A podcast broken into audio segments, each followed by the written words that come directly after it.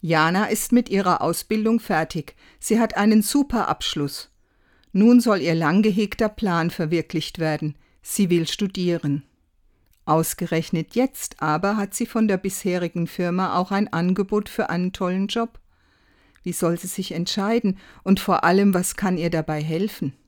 Von der Vernunft her hat sie vieles bedacht, die gute Bezahlung, eine mögliche Karriere, sie kann ihre Wohnung behalten, sie sieht viele Vorteile, trotzdem hat sie kein gutes Gefühl.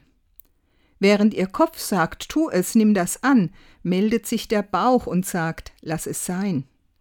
In Entscheidungsprozessen zählen nicht nur die Argumente des Verstandes, sondern auch das sogenannte Bauchgefühl, anders ausgedrückt die Intuition. Sie kann ein guter Ratgeber sein, denn mit ihr kommt das Unbewusste ins Spiel, frühere Erlebnisse, die damit verbundenen Gefühle und all die bisherige Lebenserfahrung. Neben rationalen Überlegungen trägt auch das dazu bei, gute Entschlüsse zu fassen.